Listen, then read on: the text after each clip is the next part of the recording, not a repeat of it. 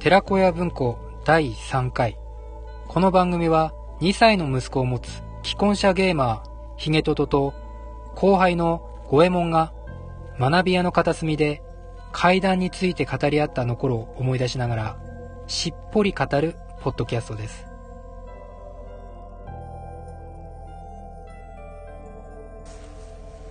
えということで、え今日は雰囲気をガラッと変えてですね、えー、お話ししていきたいと思います、えー、今日なんですけども後輩の五右衛門さんと一緒に話していきたいと思います。五右衛門さんこんばんは。こんばんは。だいぶ雰囲気違いますけど。あはい、えー、今日はですね秋の夜長の、えー、季節外れの怪談話をしていこうかと思いますけども、はいよろしくお願いします。よろしくお願いします。まあ、だいぶね、あのー、夜も長くなってききましたのでね、はい、ちょっとこう怪談話をしていけたらいいかなというふうに思いますけども、はい。えーまあ、ちなみに五右衛門さん何かこう怪談話とかってありますか？怪談話というよりはあの不思議な話。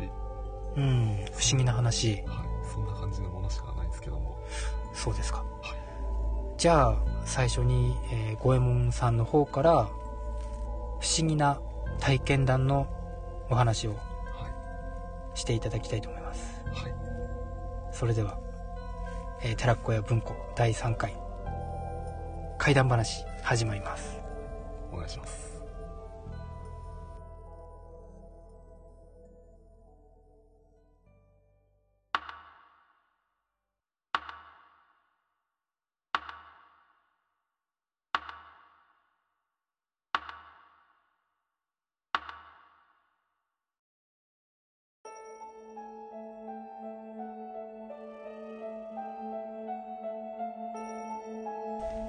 じゃあその不思議な話ですね、はい、教えていただけますか？はい。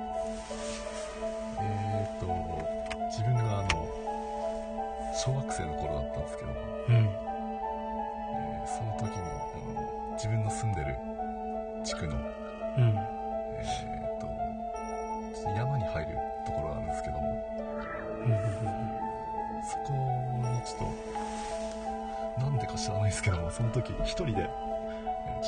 ったんですけども、うん、その時にですねあの山のなんでしょう山のそうというかあの、まあ、山に沿って、うん、道をちょっと歩いていったんですけども、うん、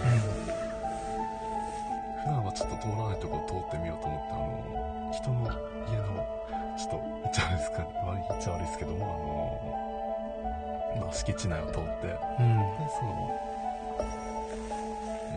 えー、道なき道というか、うん、獣道獣道、そういうところちょっと歩いていったら、うん、行ったんですけどもそこでちょっとなんか、えー、お地蔵様を見つけて。あ道もない。結構あの草に隠れてるような。そこ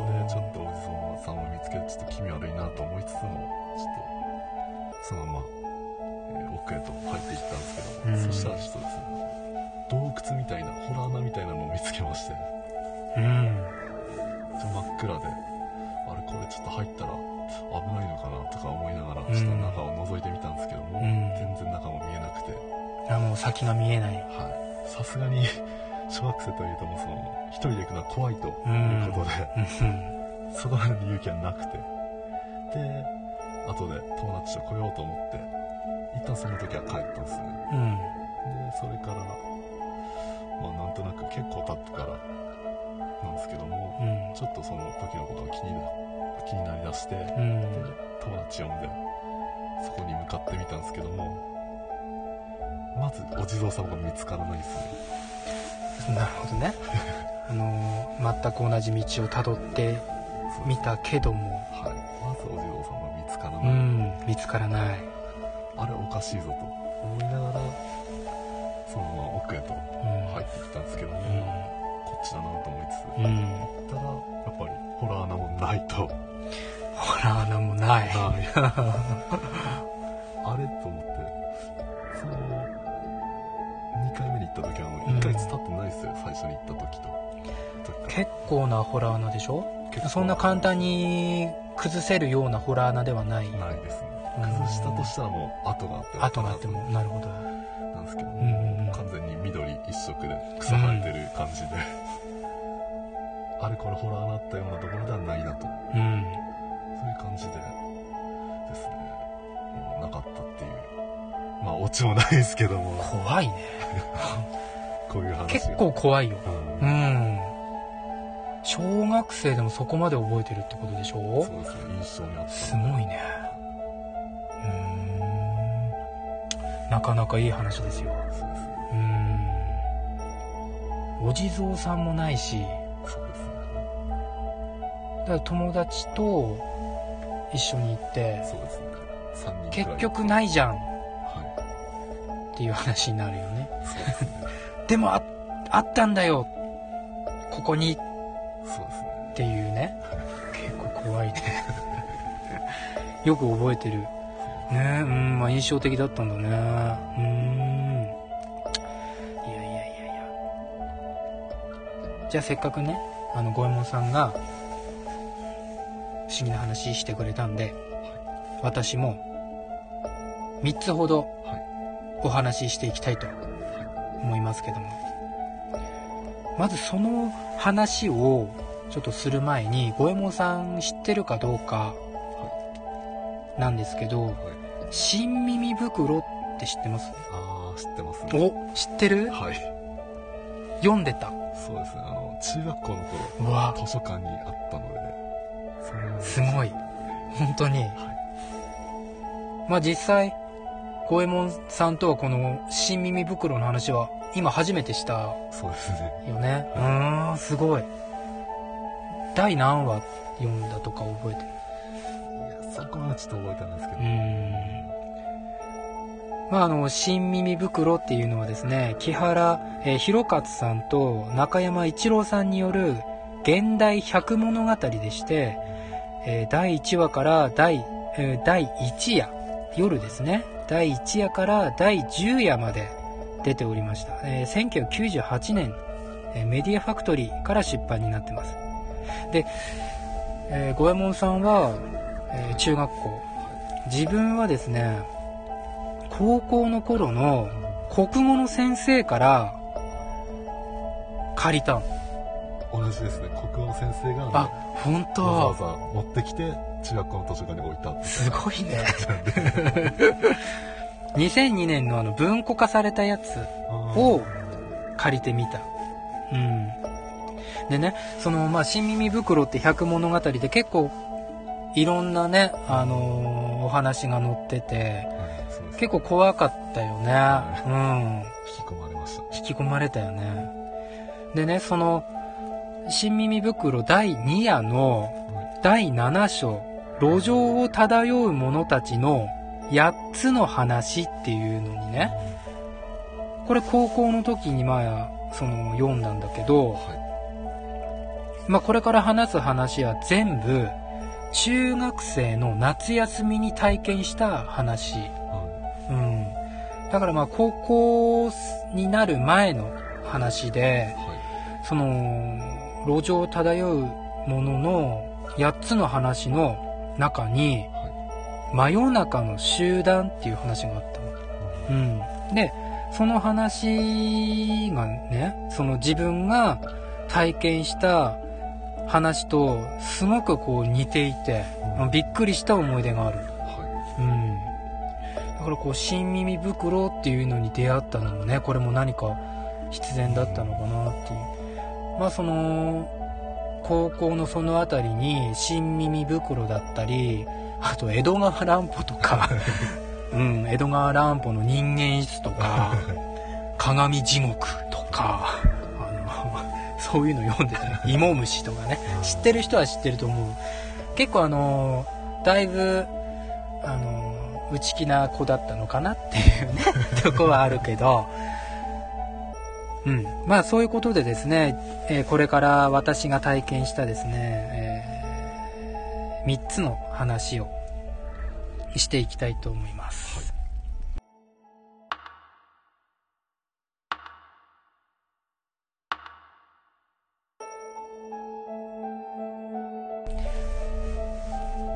い、えー、まず最初にタイトルちょっとつけてみたんだけども「はい、え暗闇の集団」という話からしていきたいと思います。この話、まあ、全て中学生の夏休みに体験した話になります。はい、えっ、ー、と、中学2年生だったかな、うん、の夏休みの夜の大体2時頃、はい、うん、だったと思うんですけど、その時の部屋、まあ私一人っ子で、まあ自分しかいないわけで、まあ部屋もね、結構広かったんだけど、はい、その、まあ、コロコロこうベッドの位置とかを変えてて、その当時のベッドの位置っていうのが、窓にくっつけてたんだ、ベッド。だから体をこう起こすと、すぐ窓の外が見れた。うん、そういう環境だったんだけど、大体2時頃、あの、体こう起こすと目の前に時計があったのさ。うん、だからすぐ時間も覚えてるんだけど、大体2時過ぎに、車がね、止まる音がしたんだ。あの、キキってこう止まる音がして、で、なんとなくそこで目を覚まして、えー、まあ、状態を起こして、で、こうカーテンを少し、こう、覗くような形で、外を見たら、そんなに真っ暗じゃない。夏だったし、ちょっとこう月明かりで薄暗く外の風景が見れた。そしたら、黒い、まあ、セダンかな。うん。まあ、言えば、その霊柩車に近いような、うん、セダンの車が止まって、止まってるというか、あって、その周りに黒装束の、要はあの喪服を着てる人たちが、その車の周りを囲んでるの。うん。で、2、3人じゃないんだ。だいたいね、片側に4人、片側に4人、何？だいたい、10人以上だったと思う。うん。でね、月明かりでなんとなくは見れるんだけど、みんな下を向いて、ブツブツ何かを喋ってる。うん。怖いでしょ？怖い、ね、2時過ぎなんだよ。完全に。うん。ですね。うん。でね、車はね、ゆっくり進んでるの。止まってないのさ。そして、その周りの人たちもゆっくり歩いてるの。や、さすがに怖い。でもね、あの、顔は見れなかった。なんかこう、下を向いて、そこはね、よく覚えてないんだけど、とにかく黒い男性もいるし女性もいる。はっきり見えるのね。だって車も見えるから。うん。で、ブツブツって何かを喋りながらゆっくり進んでいく。怖いけど、見てるわけね。で、こう、どんどんどんどん、まあ道路沿いだったから、すごくこう、窓を開ければすぐ見れるし、で、こう、どんどん見れなくなってくるわけ。はい、で、そこで、終わりかといえば終わりじゃなくて、うん。大体そこで気を失って気づけば朝だったとかってあるけど、そうじゃなくて、はい、まあ、実際見えて、見えなくなるわけ。で、見えなくなってきた、あ、これは気になる、でも怖い。でも見たいって思って、はい、まあ、そーっとね、あの、ベッドから起きて、こっそり、あの、部屋のドアを開けると、まあ、階段があって、階段のところに窓がある。はい、だからその先もずっと見れるわけ。で、そこから、その人たちをずっと追うんだよね。こっそり。そしたらね、ゆっくり徐行しながら、ブツブツ喋りながら、ゆっくり進んでいくの。ちゃんと。うん。でね、あいにくその対向車とか、やっぱり車通りもなくて、うっすらうっすら、薄明かりでね、見れるんだけど、で、ずーっと行くのを見てたの。ずっと見てた。いなくなるの。うん。で、見えなくなりました。心臓もドキドキします。よく眠れません。まあ、でも大体日出てくるの夏なんだから早い。うん、うん、で朝に親にそのことを話すけども親はもちろん寝ていてわからない。っていう話が真夜中の集団。結構奇妙な話でしょ？う、ね、うん。でその新耳袋の、はい、その話にね本当にこう似た話があってうん。それもこう真夜中にだいたい2時過ぎだったかな。車で通ったらあの軍服を着た人たちが歩いてるっていう話ででその人たちを何気にこう横目で通り過ぎてちょっとバックミラーで確認したらその人たちが海辺の方に向かっていったっていう話、うん、で後日友人にその話をしたら現実的に考えたらおかしいだろっていうところで身震いしたっていう。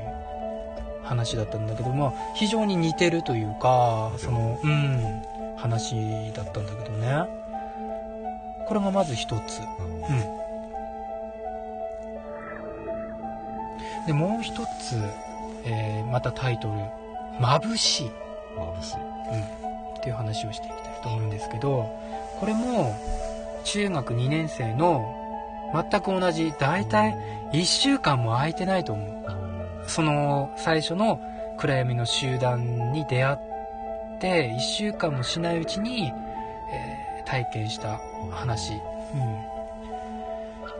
うん全く同じ時間帯だったんだけど今度寝てるでしょ、はい、そしたらあのー、カーテン越しに、はい、あのー、五右衛門さん知ってるかな？あの球場とかに行くと大きいライトってあるよね、はい、近くに行くとジリジリってあの独特な音するの分かる？あの近くに行くとね大きいその電球電灯要はあの照明灯っていうのかな、近くにいると結構その音するんだ。こう機械音っていうのかな、でこう寝てたらその機械音がするわけ、はい、ジリジリジリジリって、はい、ではって目開けたら眩しいの。うん。眩しい。うん。カーテン越しに要はイメージで言うと球場にある照明がその場にあるっていう感じ。すごい光がこその窓の外にあるでこっちを照らしてる。だからすごく日日が入ってきてる光が。であまり近いからすごい機械音がする。だからこうそのクレーン車等でのこうなんていうのかなあの照明とかほらあの電柱直したりとか夜間する時とかあと工事現場で夜間帯する時にあのかなりあの光が強い。ライトっていう風なイメージ。それがあの窓の外にああるような。怖いでしょ？怖いですね。もうすごい光だし眩しいし怖いって。さすがにね外は見れなくて。うん怖くて。そしたらねものの1分もしないうちにパッて消えたの。もう目がねわかるでしょ？あのそうくらむのさ明るい光見た後にパッて消えた時にこう目がおかしくなる感じ。まさにそれで怖いけど開けるでしょ、はい、何にもないのよ。ただ月明かりは綺麗だった。あの真夜中の集団よりの時よりも外の風景がよく見えるくらい、あの月明かりはあった。うん。でもその、まあ、窓を開けてその下には池があるんだけどそこに何があるわけでもないし、うん、だからあの球場にあるようなあの本当に明かりの強い照明光っていうのかながねこう入ってきたっていう話。これがまず一つね、はい、結構奇妙だよね結構ね、うん、でもねその2つは忘れないね。うん、何かこう怪談話とかこういう話をする時に、まあ、あんまりそういう機会はないけども、はい、そういう時に話す話だね。う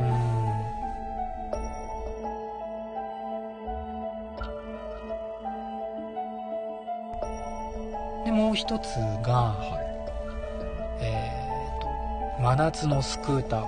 真夏のスクーター。っていう話。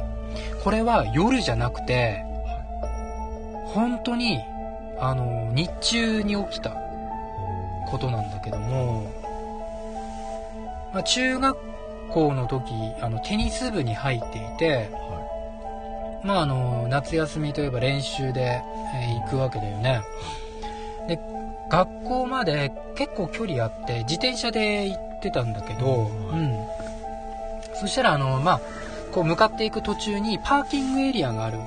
うんまあ、車が止まるね。そのパーキングエリアがあって、はい、ちょっと想像してもらいたいんだけどスーッとこう前行くでしょ？自転車で、はい、いつものパーキングエリアがあります、はい、そしたら結構広めのパーキングエリアの真ん中にスクーターが止まってるの。1台、はい、真ん中だよ。真ん中に？うん。邪魔だよね。邪魔ですね。なんだ邪魔だなって、うん、なんだろうなと思ってまあ、その場スーッと行く、うん、で、まあ、テニスは練習が終わって午前中で終わったから、まあ、帰りますと。で帰ってこう来るとまだあるのよ。そのスクーターが。スクーターうん。でまあ練習も終わった後だし、まあ、中学2年生だし、えー、興味もねこういろんなものに興味が湧く、うん、ちょっと怖いところもあったけど、まあ、そのスクーターに近づいて、うん、見たのね。うん。そしたら何もこう変哲もない黒いあのスクーターだったんだけど、あの、座席シートの中にヘルメットボックスっていうのがあるんだよ。カチャって開けると、結構な空間があって、要はそこにヘルメットだったりを入れる、その、まあ、ヘルメットボックスっていうその空間があるんだけど、そこを、こう開けたらね、はい、何入ってたと思うや ヘルメットではないですか？ヘルメットではないね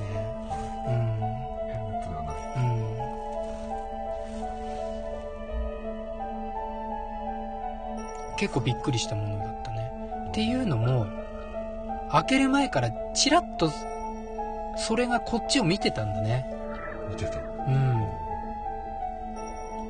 でも周りキョロキョロしてね、はい、もうパーキングエリアだからすぐ道路のまあそばなわけで、車通りがいないのを確認して、えー、もちろん駐車してる車もいないことを確認して開けた、うん大体わかる。大抵そういうのだとあの動物の死骸とかそういうの。ああ五右衛門さんはちょっと真面目だね。マジですか、うん、まあこう目があったのね。その中にあるものと、はい。それから周りを確認してちょっとそわそわしだした自分がいる、うん。パカッと開けた。したら溢れんばかりの青年雑誌とビデオがこれでもかっていうくらいに詰まってたの。なるほど。うん。